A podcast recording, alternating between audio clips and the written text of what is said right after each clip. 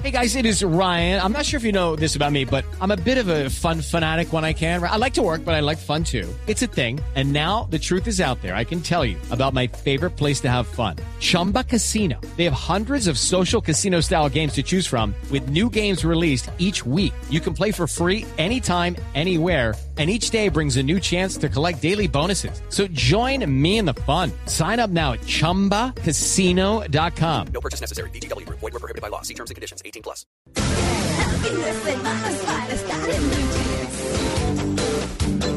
Y ahora sí a lo que vinimos. Vamos a hablar de animales felices y le damos la bienvenida a Camila Corredor, que es eh, profesora de la Facultad eh, de Ciencias Agropecuarias de la Universidad de La Salle. Camila, buenos días. Hola, muy buenos días. Gracias por la invitación. Gracias por estar aquí en, en Blue Jeans.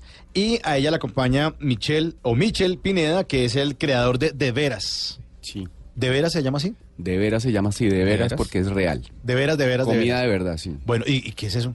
¿Qué es de veras? De veras es un, un proyecto que, que lleva funcionando ya, ya un tiempo, eh, donde tenemos como una finca modelo de, de producción. Ahora estamos en, en Zipaquirá.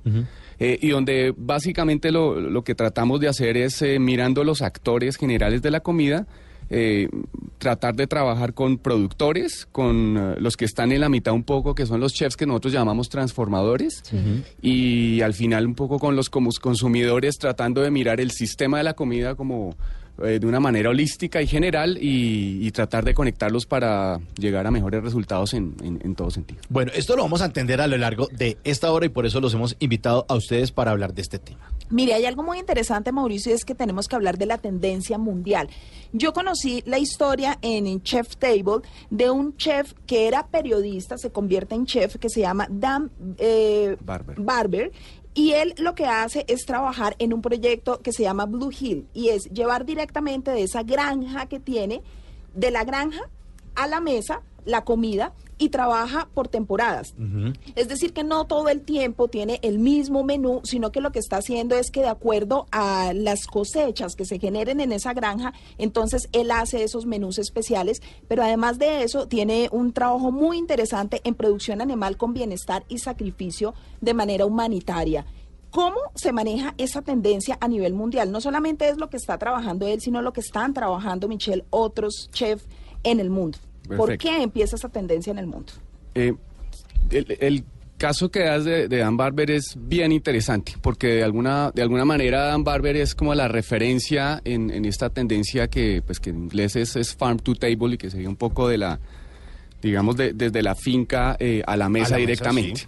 Eh, hay algo interesante en el, en el caso de, de Dan Barber porque él trabaja, él, él arrancó con un restaurante que se llama Blue Hill en Nueva York, Sí. un restaurante pequeñito dentro de Nueva York y después eh, eh, montó el Blue Hill eh, a las afueras de, de Nueva York, eh, un poco en alianza con, con la Fundación Rockefeller y montaron una finca de producción sostenible modelo que se llama Stone Barns. Y es muy interesante, digamos, cuando uno vaya y ve todo el proceso que tiene montado en esta finca, en esta finca modelo, porque lo que hacen es eh, recibir a toda esta nueva generación de, de llamémoslos granjeros, un poco que ese es el término, el término en inglés, para entrenarlos en esta nueva forma de producir. Lo interesante eh, de, de Dan Barber es tener esa visión global, un poco esa visión eh, holística, en donde él dice que para uno tener un buen producto, para uno tener una buena receta, ser un buen chef, tienes que tener un buen producto y bueno en todo el sentido de la palabra. Bueno no quiere decir simplemente que me sepa rico, sino bueno con el medio ambiente, bueno socialmente. sostenible. eh, y sostenible eh, en todo el sentido de la palabra. Con una, con una producción totalmente limpia, ¿no, Michelle? Claro. Y, y yo creo que aquí tenemos que hablar porque a veces tenemos muchas confusiones. Lo que se produce en esa granja es una producción totalmente limpia. ¿Es una producción también orgánica certificada o no? ¿Cuáles son esas diferencias entre tener productos limpios que no utilicen agroquímicos y, por ejemplo, productos orgánicos? Perfecto. Y ahí hay, ahí hay como una, un poco una aclaración que es importante, que es importante hacer. Sí. Eh, y que tiene que ver con, con, digamos, con, con el contexto por fuera de Colombia y, y en Colombia. Acá cuando hablamos de orgánico, digamos, eh, mucha gente dice yo produzco eh, eh, orgánico, se refiere a que tiene unos procesos, unos protocolos eh, de alguna manera que son limpios. Eh, pero en general, a nivel global, cuando uno eh, habla de orgánico, orgánico es un sello. Un sello que da un, un avalador, un tercero que va y visita eh, tu finca, pero ojo, ¿no? orgánico aplica para todo. Inclusive, no sé, el- un saco puede tener eh, algodón orgánico. Orgánico son unos procesos, unos protocolos donde viene un ente avalador, un externo, para decir, oiga, usted está haciendo las cosas bien según estas reglas, estas guías tenga su sello, ¿cierto?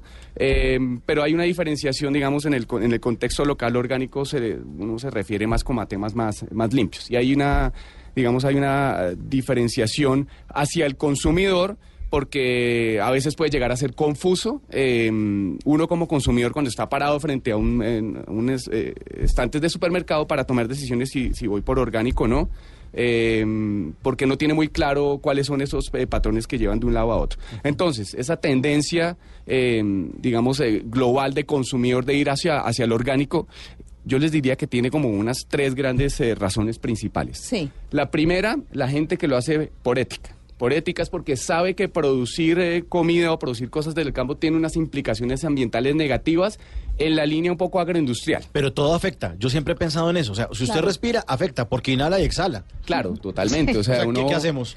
Todo afecta a lo que uno eh, ha- hace y que CO2, eso- entonces, entonces- Claro. entonces no respire. Genera Claro, un uno, se puede vol- llegar a volver loco y estoy de acuerdo. Si uno dice, no, es que esto no es orgánico, es que esto no viene Claro. de esta finca. Yo voy a tomar agua. entonces, gente, usted toma agua. hay- hay exageraciones, sí, sí. pero es que yo no voy a hacer nada. Entonces no tome agua. Es lo más natural, pero es que el agua es del río. De Entonces no, acuerdo. no acabe con el río porque usted se lo está chupando ahí. Claro. Después Sí. tiene, tiene que llegar un poco la... la- la- Guarde la totuma. La- guarde la- la totuma. La filosofía es llegar a tener el menor impacto posible. Claro. No existen, eh, digamos, de- en temas de sostenibilidad algo que sea 100% Ah. sostenible. No existe, punto. Pero también uno como consumidor tampoco puede llegar a bloquearse porque Ah, si no, no vive. sí, no vive, claro, no come y no hace Claro. absolutamente nada. María Camila.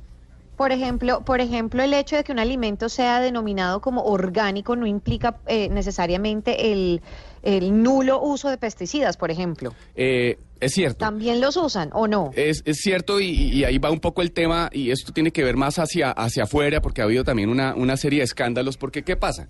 Las grandes corporaciones se dan cuenta eh, que hay una tendencia de consumo cada vez más creciente hacia lo sostenible y hacia lo orgánico. Entonces lo que dicen, bueno, ojo que aquí vamos a empezar a perder mercado, nos toca un poco empezar a transformar cuáles son nuestros hábitos de producción eh, porque tenemos un mercado acá pero empiezan a encontrar dentro de la norma, empiezan a encontrar, encontrar que pueden tomar atajos y, y, pues finalmente estas producciones se basan en sacar la mayor cantidad de cosas con el menor costo posible en el menor tiempo posible. Y empiezan a encontrar atajos. Y esto ha habido pues muchos escándalos tanto en Estados Unidos como, como en Europa, Claro. eh, porque se dan cuenta y cuando van a hacer eh, visitas se dan cuenta, oiga, esto no es tan orgánico, estamos hablando de producción de desde pollos, gallinas, huevos y leche.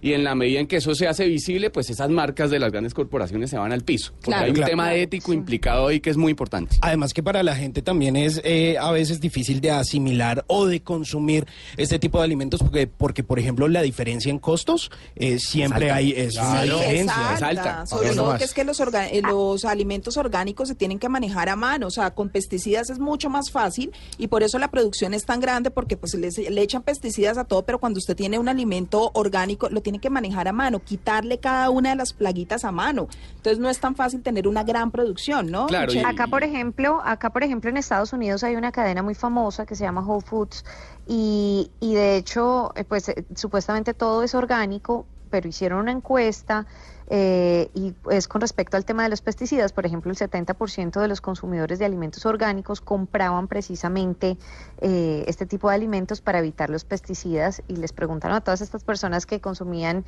productos orgánicos en Whole Foods, bueno, ¿para qué comprar eso? No, lo quiero evitar, quiero evitar el pesticida. Pero mire que, como usted decía, no siempre eh, no- se, se deja o se evita el, el pesticida. Claro, y ahí hay un tema interesante con, con Whole Foods porque eh, a Whole Foods lo, lo acaba de comprar Amazon, ¿no?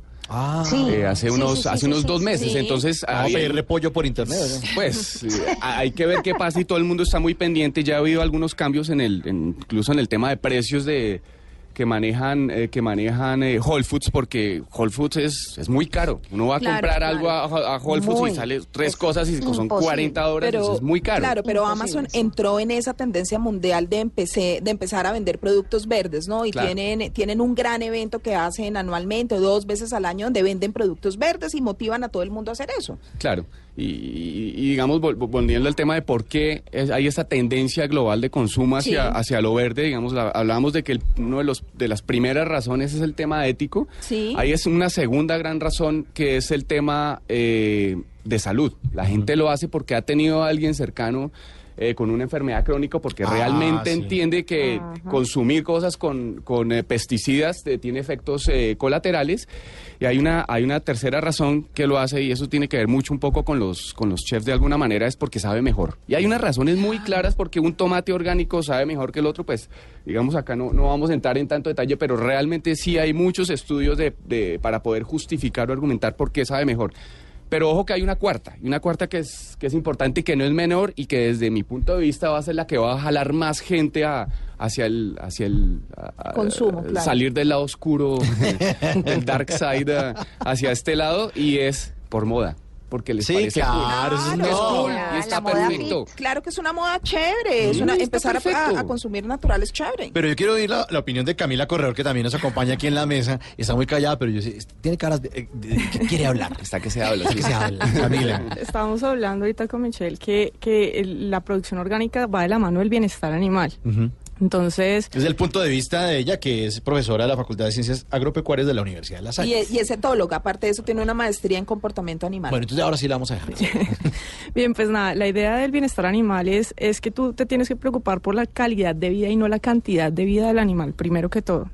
Y eso incluye también el sacrificio humanitario, es decir, tener en cuenta la mayor cantidad de necesidades que tienen los animales y eh, abordarlas de la manera más eficientemente posible. Eso que va a garantizar que el animal va a estar en una vida tranquila, que no se va a estresar, por ende no va a haber una inmunosupresión y por ende la calidad del producto final va a ser mejor no solamente a nivel nutricional, sino también sanitario. Claro. Entonces al consumidor obviamente también le interesa. Cuando hablamos de eso que nos llega a nosotros y de cómo va a ser un consumo sanitario o no, quiere decir que si, pongamos de ejemplo, una vaca tiene una mala vida, está estresada, esa carne a mí me va a saber distinto al momento de consumirla y además de eso, ¿qué implicación tiene para mi salud? Y esa pregunta nos la va a responder en el siguiente bloque. Estamos hoy hablando de la tendencia mundial de conocer, eh, eh, conectar mejor el campo con la ciudad y promover la vida de animales felices para recibir mejores productos en la mesa. Estamos en En Blue Jeans de Blue Radio.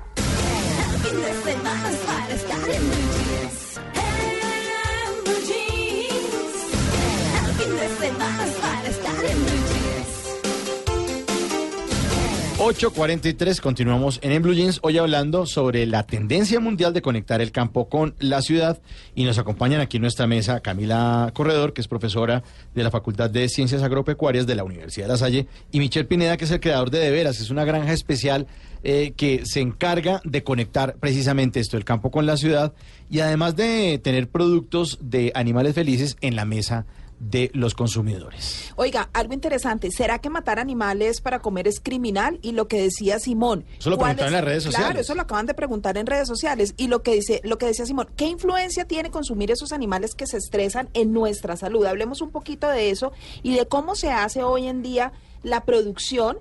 Pero démosle a la gente la antesala de lo que sucede en la vida real, que no es una producción muy sostenible ni muy amable con los animales, eh, y menos el sacrificio, ¿no? Bueno, sí, efectivamente los animales de producción están sometidos a unos manejos realmente un poco poco humanitarios realmente. Sí. Entonces, por ejemplo, las vacas eh, se estresan mucho porque cuando van a la sala de ordeño siempre hay alguien atrás gritándoles y hay estudios que demuestran cómo solamente eh, los gritos las estresan y esas hormonas de estrés bloquean incluso la, la liberación de la leche. Claro. Entonces, eh, al retener esa leche, les da mastitis y solamente con vacas que son muy nerviosas puede aumentar la prevalencia de mastitis en un 60%. ¿Qué pasa? Que el productor se ve obligado a ponerles antibiótico y ese antibiótico a veces, no siempre, pero muchas veces llega al consumidor. Además que le quitan los terneritos, ¿no? Sí, Claro. Es otro. El dolor de la vaca cuando le quitan el ternero, pues para poder producir más y más leche. Claro, pero ahí también hay una, eh, un bloqueo, digamos, de nutrientes cuando yo consumo esa carne, cuando la tengo en la mesa, hay una diferencia de esa vaca, podríamos decir, feliz a esa estresada. Sí, las, las, la- hay diferentes clasificaciones de, de la calidad de la carne. Y generalmente, incluso puede que tú tengas en tu finca una vaca feliz, pero si tú la subes a un camión donde el señor del camión va a frenar durísimo, eh, cuando las bajen para, en, el- en la planta de sacrificio, las bajan a punta de palo o con. Hay unos, unos palitos que tienen. que expiden. Ah, choques eléctricos. Entonces, eso hace que la vaca, además de que se estrese, eh, tenga lesiones en, la, en, las, en, las- en los cortes de la carne después. Y esas lesiones a veces son pérdidas para el productor, o sea, ni siquiera se puede vender, o a veces afecta la calidad de la carne que tú llevas a tu mesa, porque está Por pues, la ejemplo, lesión. yo, yo tengo, yo tengo una pregunta. em, y por ejemplo es con respecto a los huevos. Acá en Estados Unidos la calidad de los huevos es impresionante, el color es completamente distinto a un huevo criollo colombiano delicioso. Acá es como si fuera ficticio, tiene un color distinto, eh, no es el amarillo, es, es otro tipo de parece amarillo. sintético. Pero, Sí. pero mire que dentro de esa gran diferencia y dentro de esa variedad de huevos, yo he tratado de buscar los más, a ver, los más orgánicos, los, los, los que me pueden dar, digamos, como los más reales, ¿no? Entonces he encontrado una variedad como, por ejemplo, eh, las gallinas que se crían eh, dentro de... mm, Dentro de, ¿cómo se llama? Dentro de unas... eh, ¿Jaulas? Eso, Jaulas. eso, ah, eh, eso. Eh, hay otras que son, eh, mejor dicho, y, y obviamente el precio varía en cuanto a eso. A- en Colombia también hay, y, y que, se- que digamos, ¿cuál es la diferencia entre las gallinas que se crían en ese tipo de jaulitas o en otras, las que son libres? o ¿Cuál es la diferencia? Bueno, sí, hay diferentes tipos de producción de, de huevo con gallinas. Eh, la- el tradicional es en jaulas, que incluso está prohibido en muchos países en, en el mundo. Obviamente, pues mm, los países que estamos en desarrollo, pues todavía tenemos jaulitas. Y el problema con estas jaulas es que las gallinas están en un espacio toda su vida de un tamaño de una hoja de tamaño carta. Entonces no se pueden voltear, no pueden alzar las alas, no pueden realizar muchos comportamientos que son importantes para ellas como escarbar, por ejemplo, o bañarse en tierra. Esos comportamientos al tener un nivel de motivación tan alto les genera estrés. Eh, eh, y ahí viene toda una serie, se desencadenan comportamientos anormales y una serie de cosas. Ese es el huevo que tú consigues más económico, más Claro, barato. ¿Por claro. qué? Pues porque nosotros tendemos como a antropomorfizar todo Sí. y entonces construimos las instalaciones pa- es para facilitarle la vida al- al- a la persona que está trabajando con las gallinas y no pensamos en el animal. Claro, hablemos entonces aquí con los dos, tanto con Camila como con Michelle, y es cómo se genera una producción diferente, cómo tenemos gallinas felices, vacas felices, eh, y cómo se puede hacer un sacrificio más humanitario. Perfecto. Sí, yo, yo creo que en, en este tema de producción sería interesante ir un, un paso más atrás y, y esto se amarra un poco con lo- lo- el último comentario de Camila, que cuál es esa noción de bienestar, ¿no? Entonces eh, estamos hablando de humanizar, pero finalmente es, estamos hablando también de, De animales. natural. Entonces un poco la, ex- la exploración que también hemos hecho en, en- en Finca en ese sentido, digamos, al, al final creo que es importante hablar como de tres grandes capítulos. El primero, eh, en cuanto a ese bienestar animal de, de animales eh, pensados para producción, el primero es qué tipo de vida tiene el animal, ¿cierto? El segundo capítulo, que es enorme y importantísimo, es qué tipo de alimentación. Y el último bloque, como también lo hablaba Camila y, y un poco la- recogiendo la pregunta de- del, oyente, eh, del oyente, es el sacrificio. Eso es muy importante como pensar en esos tres. Pero ahora eh, hablemos de qué quiere decir un animal feliz. ¿Cierto? Porque es feliz de ese. es un tema como un poco moral humano. asociado Claro. es nuestro. Entonces, parte de las exploraciones que hemos hecho en, en, en Finca es tratar de pensar qué es la felicidad para cada uno de estos tipos animales y podríamos incluso hablar rápidamente de cada uno de estos bloques de cerdos, de pollos y es...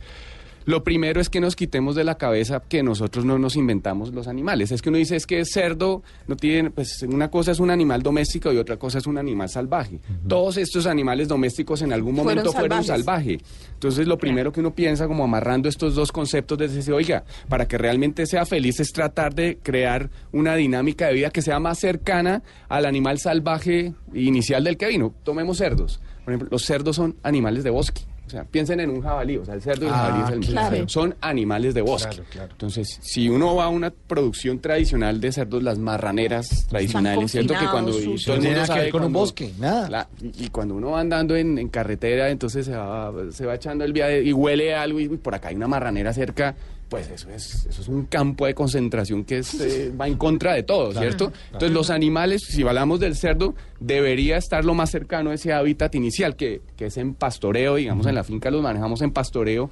Eh, y que se amarra también con esos temas de alimentación porque te la- el 15% de su alimentación termina siendo el pasto, tiene que tener unas zonas de sombra, Claro. nunca está en un mismo sitio, se está moviendo. Entonces creo que es importante y, y digamos ahorita vamos a, a discutir con, con Camila cada uno de estos eh, animales, pero es, les diría que el concepto de bienestar, por lo menos en cuanto al manejo, y ya hablamos de alimentación, es que el animal debería estar lo más cercano pues a de donde su vino, a su claro. hábitat inicial, que todos tienen un hábitat inicial, no, no los inventamos nosotros. Camila. Sí, no, definitivamente el, el tema de, de la producción tradicional versus sistemas alternativos como, como el que propone Michelle, que es un, un- realmente es una propuesta bastante, bastante, bastante revolucionaria y bastante aplicable a nuestra vida en Colombia. Nosotros tenemos un país biodiverso que nos permite darnos ese lujo de utilizar el ecosistema y, y interlazar todo. Hay un concepto que maneja la, la OIE, que es la Organización Mundial de, de Sanidad Animal, que se llama un bienestar, que viene del concepto de una salud. Sí. Y entonces la propuesta es que tanto el bienestar como la salud del humano está intervinculada con la del animal y estas a su vez están vinculadas con el ambiente. Entonces, si yo no conecto estos tres puntos, no realmente no hay sostenibilidad.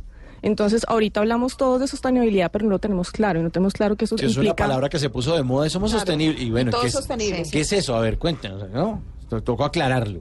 Hay un, un- uno de nuestros oyentes que se llama Giovanni Sánchez que me dice que en, en- en Netflix hay un documental que se llama Todo sobre el asado, que hace toda esa exploración de la diferencia entre las carnes de la res que, que pasta o que está en corral. Y estoy viendo también que hay otro muy interesante que se llama La Revolución de la Carne, donde expertos, granjeros, chefs averiguan las características que garantizan la calidad de la carne. Vale la pena Claro. este, este par de documentales. Eh, hu- hay- hubo uno de esos que nosotros recomendamos aquí en Maratoneando que se llama Barbecue. Barbecue. Y habla eh, sobre esa, ese significado que tiene la carne y el asado dentro de las diferentes culturas, el significado que tiene en Uruguay, en Argentina, en los Estados Unidos, y, y de hecho inicia este documental hablando eh, de Sudáfrica y cómo finalmente en esa época del apartheid, cuál era la diferencia entre los asados que se hacían eh, entre los blancos y los negros. Claro, es que aquí la idea, eh, Mauricio, no es decirle a la gente ni que sea vegana ni que sea vegetariana, Eso. sino que si usted va a consumir carne, lo haga de una manera responsable. Vamos entonces a hablar un poco Pero- de eso, de cómo es ese sacrificio humanitario en los animales. Usted, eh, Michelle, que lo ha visto desde la práctica, ¿no? Sí, eh, y es un tema fundamental y yo creo que, digamos, eh, eh, sería interesante que Camila también nos, eh, Sí. nos hablara un poco desde el punto de vista animal porque, digamos, hay unas diferenciaciones que han hecho inclusive en, en- temas industriales para que ese último pedazo del sacrificio realmente eh, se haga de, de forma humanitaria. De nuevo, volviendo al tema de humanitarias de- desde nuestro punto de vista, pero si uno lo ve desde, desde la producción nuevamente, eh, uno puede haber hecho fantástico todo el proceso en finca y los, los cerdos están en un bosque maravilloso y comiendo bellotas o lo que uno quiera que coman, fantástico. Le da una alimentación suplementaria limpia, orgánica, lo que quieran. Pero en ese pedazo final, si no se hace bien ese sacrificio, y bien quiere decir que el animal tenga el menor estrés posible, pues ahí terminó y se echó por la borda todo el, todo el proceso. Entonces yo creo que, eh, digamos, creo que sería interesante que, que Camila nos contara Camila, un poquito claro. desde, ¿Cómo es ese desde el nivel del animal. Bueno, como, como estábamos charlando ahorita, el tema viene desde el transporte. O sea, yo puedo hacer todo muy bien, pero si desde el transporte en el desembarque, que es cuando yo saco los animalitos del, del, del camión, eh, ya hay una persona atrás eh, pegándolos o gritándolos, bien sea, llámese vaca, pollo o cerdito, pues se van a estresar, se van a estresar y eso va a generar también incluso disturbios entre ellos, es decir, que empiezan a, a correr unos para un lado, otros para el otro, uno se cae, uno se parte una pata, etcétera, etcétera, y eso nos va a generar pues una serie de lesiones y va a afectar la calidad del alimento. Luego pasan y siguen eh, caminando hacia un sitio donde los van a recibir Y la- el, el primer punto es que ese- esos corredores por donde ellos tienen que caminar tienen que estar y diseñados de acuerdo a la naturaleza de cada especie. En el caso de las vacas, resulta, no sé si ustedes sabían que las vacas no perciben muy bien la profundidad. O sea, la visión binocular de las vacas es un poquito limitada. Entonces, todas las instalaciones que tenemos para las vacas deben ser re- con, re- con, con esquinas que pues, realmente no deben tener esquinas y deben ser redondas. Ah, yo no sabía eso. Otra cosa, dato la- curioso. es lo mismo, lo mismo para bajar. Una, una, una vaca puede subir escaleras, pero no bajarlas. Precisamente por lo mismo, porque cuando mira hacia abajo no sabe qué profundidad hay, entonces le da, le, le da un poquito de, de susto bajar la escalera. Claro. Entonces, esas instalaciones, si no están organizadas de tal forma que el animal no se vaya a lesionar o no se estrese, pues va a generar otro problema. Luego llegan a un punto donde se inse- insensibilizan, es decir, lo que se hace es que se bloquea la conciencia del animal y cada especie tiene una, un protocolo específico. En el caso, por ejemplo, los bovinos se aturden, que es esa insensibilización en la frente. Si tú no haces eso y no queda bien hecho, que ese es el problema, porque siempre todos vamos de afán, ¿cierto? De pronto hay un señor que lleva cinco horas trabajando y a la sexta ya tiene ese afán de irse para la casa. Entonces va a apurar a, a la vaca, la vaca no va a quedar bien insensibilizada y luego viene ya la parte del sacrificio como tal y va a ser consciente y va a sentir el dolor. Bueno, ya para cerrar el tema y agradeciéndoles a Michelle Pineda y a Camila Corredor por haber venido, ya para cerrar este tema quiero preguntarles a ambos, ¿qué puedo hacer yo como consumidor para generar buenos hábitos de consumo? Bueno, yo, yo creo que, digamos, el, eh, hay una diferencia en, en- en- en, digamos, cuando hay una mayor oferta, inclusive hablando de, de- de certificaciones, digamos, como en, en otros países en donde uno ve estos sellos que avalan esos procesos, es más fácil tomar esas decisiones y uno tener mejor criterio como consumidor. yo, yo, yo les diría que desde nuestro contexto eh, local es, eh, primero, como tratar de consumir lo más local posible, de Sí. alguna forma, digamos, ahí no, no se ataca todo de nuevo, uno no puede tener soluciones generales globales que sean perfectas, pero el tema Ni de tampoco localidad radicales, ¿no? y tampoco radicales. Es que no, no, no, no. tampoco, Y tampoco, sí, sí, sí, sí. Sí, ¿no? entonces lo primero, como tratar de, de- de consumir Punto local. medio, sí. Y luego hay una cantidad de, de- de iniciativas, digamos, de- desde, desde la que proponemos desde Deberes, hay una cantidad de gente haciendo cosas interesantes en donde uno puede eh, comprar productos que hayan tenido un proceso, digamos, de, de agricultura limpia eh, eh, y en donde uno termina apoyando también estas, eh, estas iniciativas, eliminando el tema de los, de los intermediarios. Entonces, de alguna forma, uno está como abordando el tema de que es local, de que de alguna forma es limpia y está apoyando economías locales. Y de eso ya hay una cantidad de, de- de iniciativas andando a nivel local. Bueno, Camila Corredor, la misma pregunta, ¿qué puedo hacer yo como consumidor para generar buenos hábitos de consumo?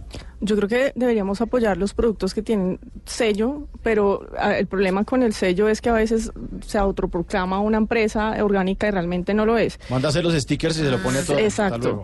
Y el otro tema es, no necesariamente eh, afuera es ser gallina feliz o, o cerdo feliz, que eso también lo hablábamos con Michelle, y es muchas personas sueltan los cerditos, sueltan las gallinas, pero no hay un manejo realmente controlado. Eh, por ejemplo, en el caso de los cerdos manejamos, manejan tres esferas, que son un, un sitio de alimentación, un sitio de descanso y un sitio de eliminación. Los cerdos son uno de los animales más limpios que existen, uno de los animales más inteligentes que existen. Son como los gaticos que están entrenados a hacer la eliminación en, en- un mismo sitio y si una persona los tiene en un corral abierto pero no tiene en cuenta esas diferencias pues el animal se va a estresar. Igual las gallinas hay que hacer control de, de- de parásitos externos. Si no tienen árboles y están afuera y pasa un ave o pasa un árbol se van a estresar. Entonces no necesariamente suelto significa bienestar y no necesariamente afuera significa orgánico Bueno, yo creo que aquí hay una conclusión interesante, Mauricio, y es, uno, que cada vez vamos hacia cosas más naturales, que estamos volviendo al origen. Y volver al origen es poder criar animales libres y felices. Como nuestros abuelos. poder consumirlos tal Sí, cual, tal cual como lo hacían nuestros la abuelitos. casa. Sin tantos agroquímicos, sin tantas cosas. Esta tendencia de que los alimentos van de la granja a la casa es una gran tendencia. Ojalá todos eh, los chefs siguieran en esa tendencia. Y lo otro, los productores tener la conciencia de que esa producción en masa nos está haciendo a todos daño, que hace daños a la salud y que debemos también empezar a cambiar. Bueno, eh, a Michelle Pineda mm, y a Camila Corredor, muchísimas gracias por haber estado aquí en, Blue Jeans. Eh, lo esperamos pronto. Seguramente vamos a tener con otros temas para hablar con ustedes. Invitamos a un asado. muchísimas gracias de verdad Gracias. Estamos en En Blue Jeans de Blue Radio. Blue Jeans.